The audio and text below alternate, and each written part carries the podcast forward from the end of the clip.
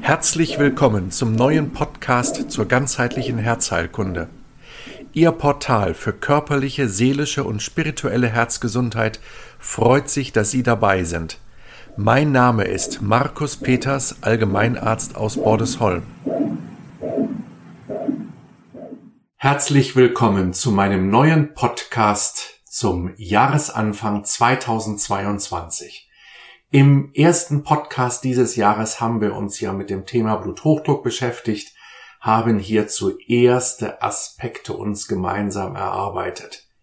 Heute möchte ich mit Ihnen anhand einer Kasuistik, die ich hier soweit verfremdet, dass die entsprechende Person nicht wiederzuerkennen ist, aber diese Person gibt es real, möchte ich Ihnen einige Grundsätze meines Herangehens an komplexe kardiologische Krankheitsbilder einmal darlegen und möchte Ihnen ein paar Aspekte sagen, die Sie vielleicht auch ohne ärztliche Hilfe oder Unterstützung durch einen Heilpraktiker für sich umsetzen können. Dennoch muss ich am Anfang ganz ausdrücklich betonen, dass das, was ich hier sage, selbstverständlich ein Einzelfall ist und dass Sie bitte alleine keine Experimente unternehmen. Insbesondere dürfen Sie wirklich nicht irgendwelche Medikamente verändern. Ja, tun Sie das bitte nur nach Rücksprache mit einem vertrauenswürdigen Arzt, einem Heilpraktiker, der sich in dieser Materie auskennt. Ja, also fangen wir an. Zunächst einmal möchte ich Ihnen noch einmal, ich betone das ja immer wieder, aber noch einmal vor die Seele stellen, dass die meisten der erworbenen Herzerkrankungen, das heißt der Herzerkrankungen der zweiten Lebenshälfte, ein Resultat unseres Lebensstiles ist. Und das ist auch mit der Grund, weshalb ich Ihnen genau diese Kasuistik heute mitbringe, weil wir hier den entscheidenden Schritt durch eine Veränderung des Lebensstils haben erreichen können. Viele Menschen kommen ja zu mir in die Praxis mit dem Wunsch, ohne allopathische Medikamente ihre Herzerkrankung behandelt zu wissen oder selber zu behandeln. Das ist grundsätzlich sehr oft möglich, zumindest dazu äh, führend, dass ich in der Lage sein werde, die allopathische Medikation herabzusetzen, von der Dosierung vielleicht auch das eine oder andere auch ganz abzusetzen. Genau diese Zusammenhänge erkläre ich Ihnen anhand folgendes Beispieles. Es ist ein Patient, den ich im Sommer 2020 zur Bypass-Operation schicken musste.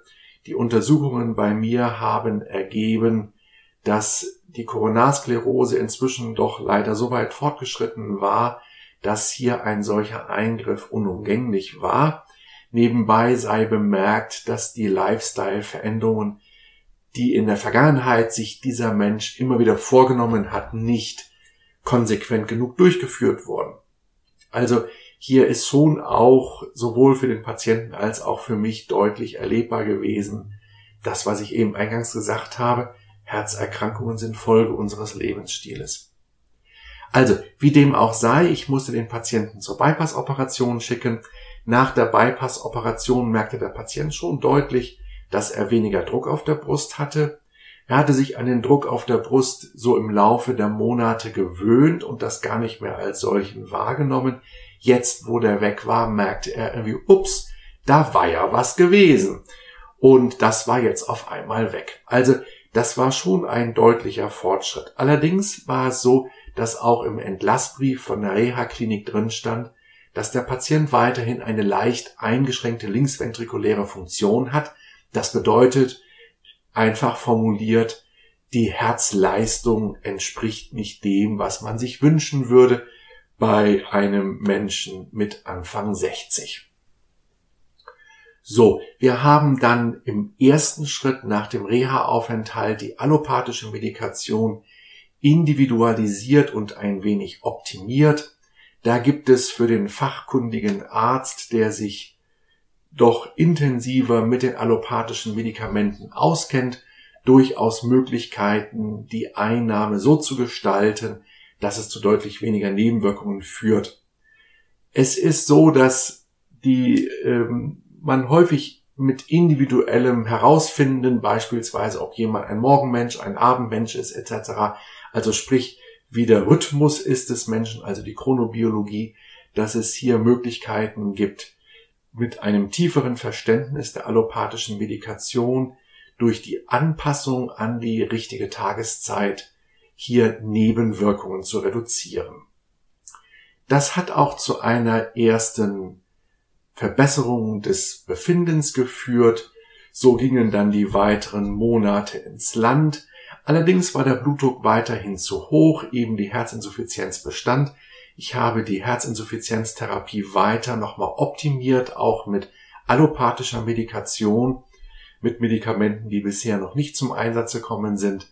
Mit dieser Medikation ist es mir dann gelungen, wie es auch in den entsprechenden Studien beschrieben wird, die Auswurfleistung, also die Herzleistung nochmal signifikant zu erhöhen, aber zufriedenstellend war das Ganze noch nicht. Im Übrigen war der Blutdruck auch jetzt durch die neue Medikation etwas besser eingestellt, aber auch noch nicht zufriedenstellend.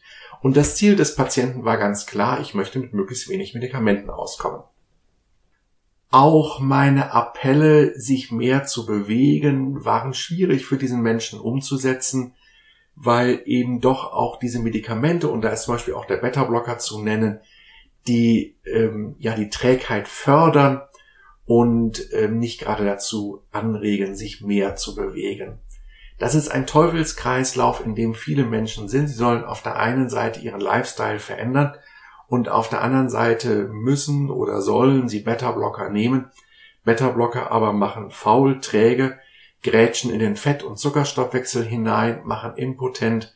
Das ist jetzt ein bisschen plakativ gesagt, aber das sind so die potenziellen Nebenwirkungen des Beta-Blockers. Und dann sagt man auf der anderen Seite dem Patienten, er soll den Lifestyle verändern. Das ist, ähm, ja, da beißt sich dann die Katze in den Schwanz. So. Im Sommer 2021 haben wir dann nochmal einen völlig neuen Griff gemacht. Wir haben eine individualisierte Ernährungsumstellung gemacht. Das heißt, wir haben über eine Laboruntersuchung geschaut, welche Lebensmittel exakt für diesen Menschen förderlich sind. Darauf will ich jetzt hier in diesem Kontext jetzt nicht näher eingehen. Das würde jetzt zu weit führen. Jedenfalls, er hat dann diese Ernährungsumstellung eingeleitet und bemerkte bereits ein bis zwei Wochen später, dass es ihm deutlich besser geht.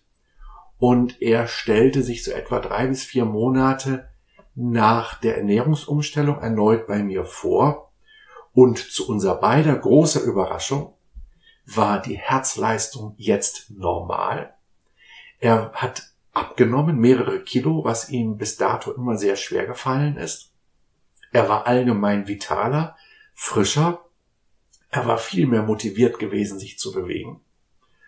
Und er war auch äh, motiviert gewesen, mehr dran zu arbeiten an dem Thema, an dem ganzen Thema Stressreduktion auch das ähm, hat ihm einfach jetzt, fiel ihm jetzt viel leichter, weil er insgesamt einfach in einen viel besseren Schub hineinkam von positiven Veränderungsprozessen. Wir konnten dann in den nächsten drei Monaten alle allopathischen Medikamente im Laufe der Zeit unter regelmäßiger Echokardiographiekontrolle absetzen, bis auf das ASS 100 wegen der Arteriosklerose habe ich das drin gelassen, aber der Blutdruck war normal. Auch nach Absetzen der Medikamente hatte sich nicht weiter verändert. Die Herzleistung war normal. Was lernen wir an diesem Beispiel? Wir lernen an diesem Beispiel, dass ein Mensch vor der Bypass-Operation gelebt hat nach dem Motto, ja, ich verändere was in meinem Leben, ja, das mache ich, Herr Peters, das mache ich, im nächsten Monat geht's los. Das war das, was ich eigentlich über Jahre hinweg gehört habe. Ja, ähm, das und das muss noch sein, der und der Geburtstag und danach geht's los. Ich kann das persönlich menschlich sehr gut verstehen. Ähm, es geht mir auch in manchen Punkten, äh, was Lifestyle angeht, ähnlich, dass ich mir vornehme, ja, dann und dann geht's los und so wird das so wird der Startpunkt immer weiter nach hinten verschoben. Und irgendwann war es dann so weit, dass eben die Bypass-Operation unumgänglich war und Wir sehen hier sehr schön eben an diesem Beispiel, dass durch eine Anpassung der medikamentösen Therapie eine Verbesserung noch erreicht werden konnte, dass aber wirklich der Durchbruch hin zu einem Leben ohne allopathische Medikamente erst gelang, wie wirklich konsequent eine Lifestyle-Veränderung durchgeführt wurde. Was war Inhalt dieser Lifestyle-Veränderung? Da möchte ich Ihnen ein paar Gesichtspunkte dazu sagen, weil da gibt es durchaus äh, allgemeine Punkte, die im Grunde für jeden gleich sind. Zum Thema Ernährung.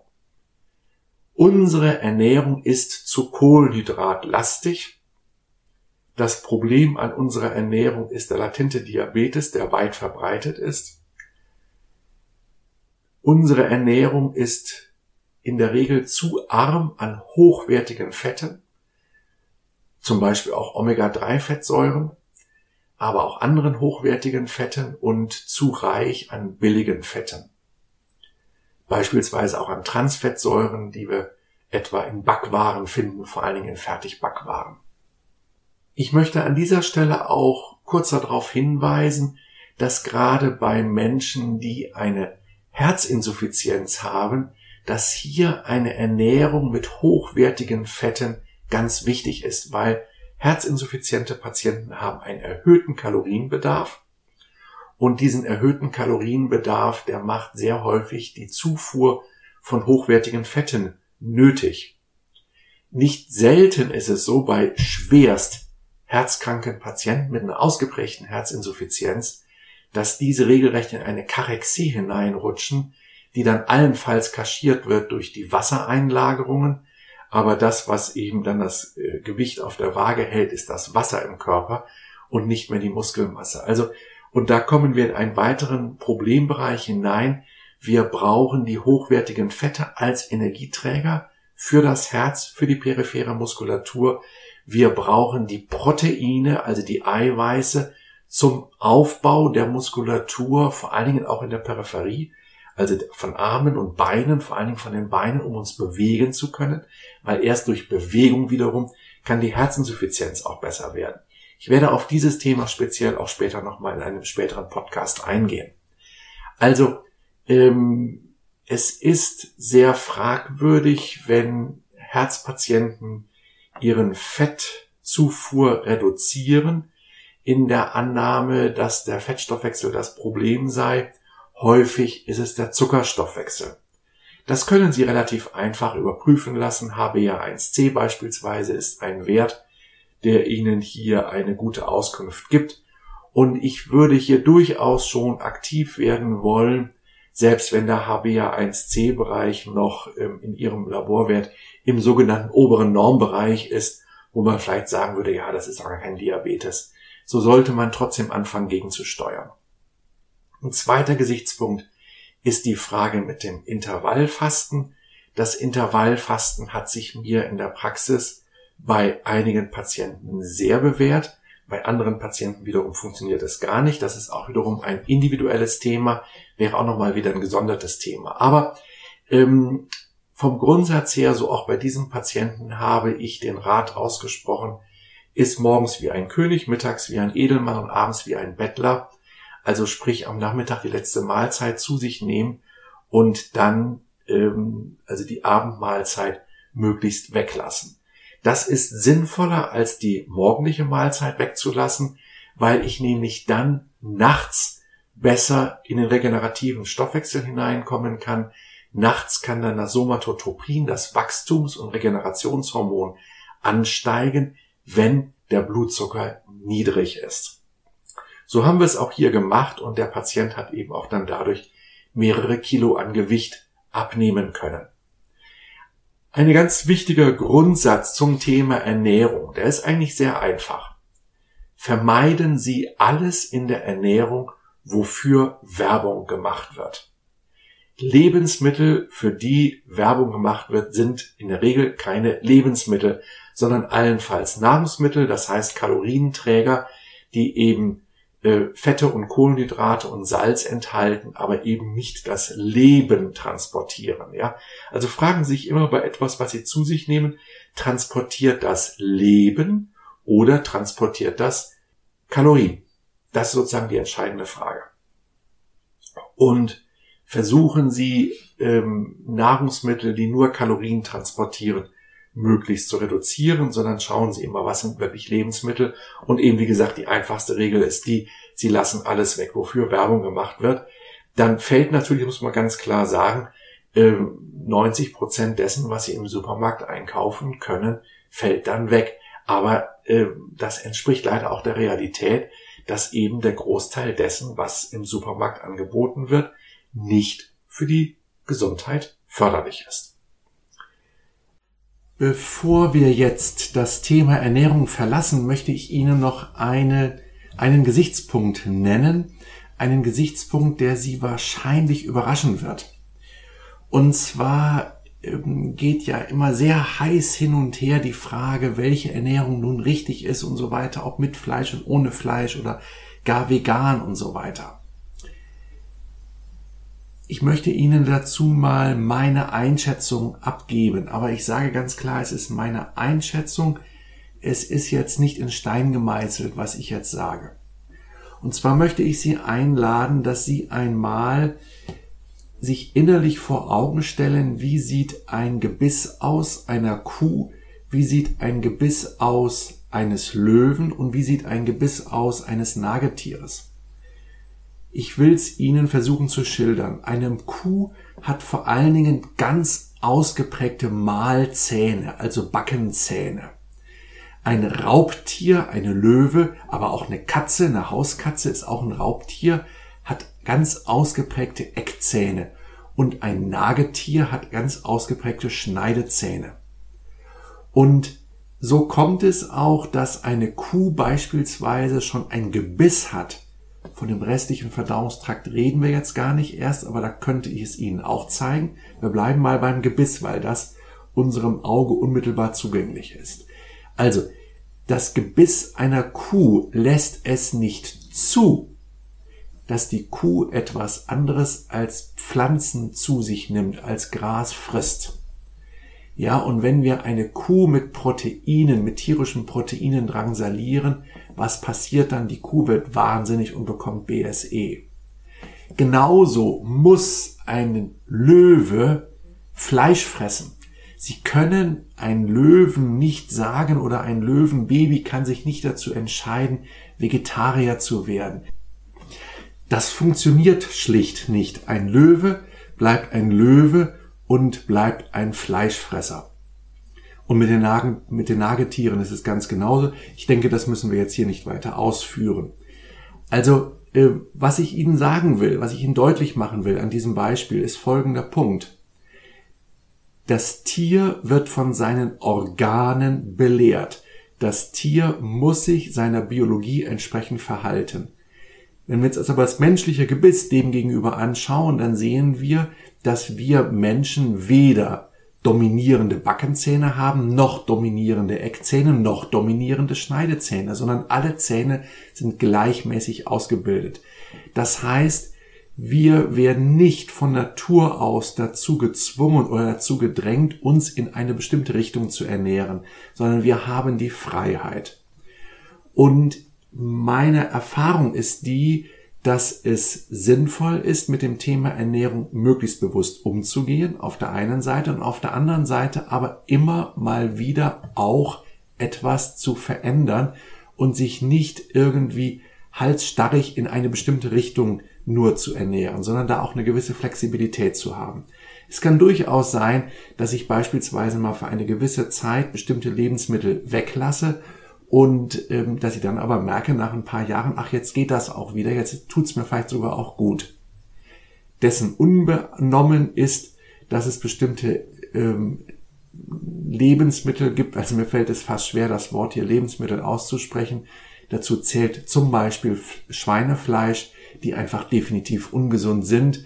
Aber das würde uns jetzt hier zu weit führen. Ich wollte Ihnen einmal ganz allgemein sagen, dass hier bitte auch eine gewisse Flexibilität meiner Meinung nach angezeigt ist, auch in unserem Denken. Ja, kommen wir jetzt zum nächsten Thema. Bewegung.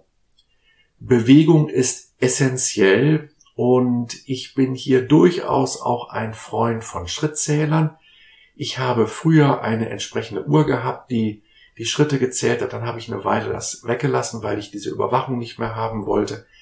Jetzt habe ich mich dann doch vor einem Jahr dazu entschlossen, wieder einen Schrittzähler auf meinem Handy zu äh, herunterzuladen und zu benutzen.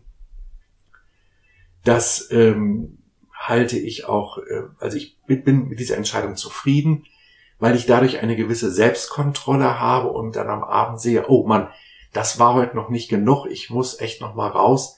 Und so mache ich das auch. Und seitdem ich jetzt auch wieder einen Schrittzähler habe und wenn ich dann abends um neun sehe, ich bin heute noch zu wenig äh, auf den Beinen gewesen, dann geht's noch mal raus, egal wie dunkel es ist und ist egal wie schlecht das Wetter ist. Also ähm, ein Schrittzähler und da zu schauen, ja, ähm, den sich einzurichten, runterzuladen und sich danach zu richten, das macht durchaus Sinn. Und ich würde Sie an dieser Stelle dazu einladen wollen, machen Sie das doch mal ein paar Wochen, schauen Sie nach, wie viele Schritte mache ich eigentlich so im Schnitt und dann versuchen Sie einfach über die Zeit hinweg es immer mehr werden zu lassen. 10 bis 15.000 Schritte am Tag sollten es für jemanden, der nicht richtig schwer krank ist, also eine ausgeprägte Herzschwäche hat oder eine ausgeprägte Angina pectoris hat oder ein massives Übergewicht hat und deswegen sich nicht mehr gut bewegen kann, also für jeden, der noch halbwegs fit ist, sollten 10.000 bis 15.000 Schritte jeden Tag drin sein. Das möchte ich mal ganz klar so als Erwartungshorizont hier mal in den Raum stellen. Aber wenn Sie jetzt feststellen, Mensch, ich komme nur auf 2000 Schritte am Tag, dann macht das nichts. Dann legen Sie sich ein Erfolgstagebuch zurecht, also ein Oktavheftchen beispielsweise, und schreiben sich da ein, Mensch, ja, und heute habe ich 2100 Schritte geschafft, ja. Und das belohnen sie sich dann nicht mit Schokolade oder sowas, sondern mit einem, mit irgendwas anderem, was ihnen Freude macht. Aber nichts, was Kalorien hat, klar. Ähm, auch nicht mit Alkohol nebenbei bemerkt. So, ähm, und dann versuchen sie das allmählich Step by Step zu erhöhen. Und sie werden merken, dass es ihnen immer besser geht.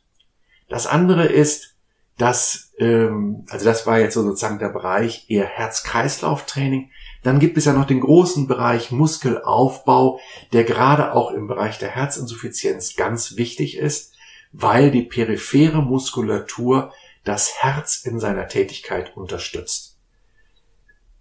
Das ist auch nochmal ein Thema eines späteren Podcasts, jetzt nicht hier heute, das will ich jetzt einfach nur so gesagt haben. Die periphere Muskulatur ist gerade bei der Herzinsuffizienz von zentraler Bedeutung und dafür ist eben der Muskelaufbau wichtig und ähm, da macht es Sinn, sich meinetwegen über YouTube-Tutorials oder aber in einer Fitness, einem Fitnessinstitut oder in einem, von einem Fitnesstrainer im 1 zu 1 Verhältnis sich da verschiedene Übungen zeigen zu lassen, um eben in einen Muskelaufbau hineinzukommen. Im Übrigen möchte ich an dieser Stelle sagen, Sie brauchen kein Fitnessstudio, vor allen Dingen nicht als Herzpatient. Es mag gut sein, wenn es Sie motiviert, auch weil Sie da einen Monatsbeitrag zahlen und, und so weiter, dann ist das vernünftig. Aber ähm, wichtig ist, dass Sie was tun und Sie können im Prinzip sich zu Hause bewegen und mit Ihrem eigenen Körpergewicht arbeiten. Das reicht vollkommen zum Muskelaufbau. Der dritte Punkt ist das Kohärenztraining, sprich Stressreduktion. Da geht es darum, den Teil vom vegetativen Nervensystem, nämlich den Sympathikus, dass wir den reduzieren und dass wir den Parasympathikus, das ist der Teil vom vegetativen Nervensystem, der uns erholungsbereit macht, der uns in die Regeneration hineinführt, dass wir den Teil erhöhen. Also das sind die drei großen Säulen oder die größten Säulen, bei den Lifestyle-Veränderungen zum Thema Herz, das ist die Ernährung, die Bewegung und das Kohärenztraining. Das ist auch das, was ich ja immer sage. Das Herz liebt die Bewegung und die kontemplative Ruhe und die richtige Ernährung. Genau diese drei Zutaten haben sie hier und das hatte ich ja auch mit diesem Patienten gemacht und siehe da, wenn man das wirklich mal konsequent für ein paar Monate durchführt, dann kann man eine Menge erreichen. Nun ist es schwierig, bei solchen Dingen dran zu bleiben. Und auch bei meinen Patienten hat es ja auch erst diesen gewaltigen Schuss vorm Bug gebraucht, um hier wirklich in eine nachhaltige Veränderung hineinzukommen. Und nicht selten erlebe ich in der Praxis Patienten, die einen solchen Schuss vorm Bug bekommen haben, meinetwegen auch in Form eines Herzinfarktes. Bei meinen Patienten war das ja noch kurz vorm Herzinfarkt gewesen. Also selbst ein Herzinfarkt ähm, ist von der Veränderungsbereitschaft her nicht unbedingt so, dass, äh, dass das nachhaltig ist. Und genau da steckt ein ganz großes Problem. Wie bekomme ich Nachhaltigkeit hinein in Lebensstilveränderungen? Und das ist mir selber auch im Rahmen meiner eigenen Herzerkrankung, über die ich in früheren Podcast schon gesprochen habe, ist mir das auch nochmal deutlich geworden, wie wichtig und wie schwierig dieser Punkt ist. Und dazu bedarf es einer Begleitung, dazu bedarf es eines inneren Feuers der Begeisterung, und zwar ein Feuer, das nicht ein Teelicht ist, was sofort ausgeblasen wird, wenn der erste Widerstand kommt, sondern das mehr wirklich ein großer Haufen ist an Feuer, wie wir es bei Osterfeuern erleben, ja, wo ähm, wir ein kleines Feuerchen da drin haben und wenn dann ein Lufthauch kommt, der das Teelicht ausblasen würde, der aber dieses, äh, diesen, diesen Haufen an Holz erst richtig in Brand setzt. Ja, und das ist die Frage, wie machen wir das? Und das geht am besten in der Gemeinschaft und nicht alleine. Ich erzähle den Patienten in der Praxis, ja, sie sind mit ihrem Problem nicht alleine. Das ist mein tägliches Brot, die Patienten in dieser Situation zu begleiten. Der Patient ist aber trotzdem gefühlt alleine in dieser Situation und deswegen habe ich beschlossen, ein Gruppenangebot zu machen online, Zeit für meine Herztransformation, so heißt dieses Gruppenangebot. Es startet Ende Januar erstmalig. Es wird dann alle paar Monate wieder neu aufgelegt werden, wo ich sie zwei Monate lang begleite, sozusagen eine Startphase hindurch in ihre nachhaltigen Veränderungen von Lebensstil. Sie werden in diesem Kurs eine Menge lernen zum Thema Ernährung.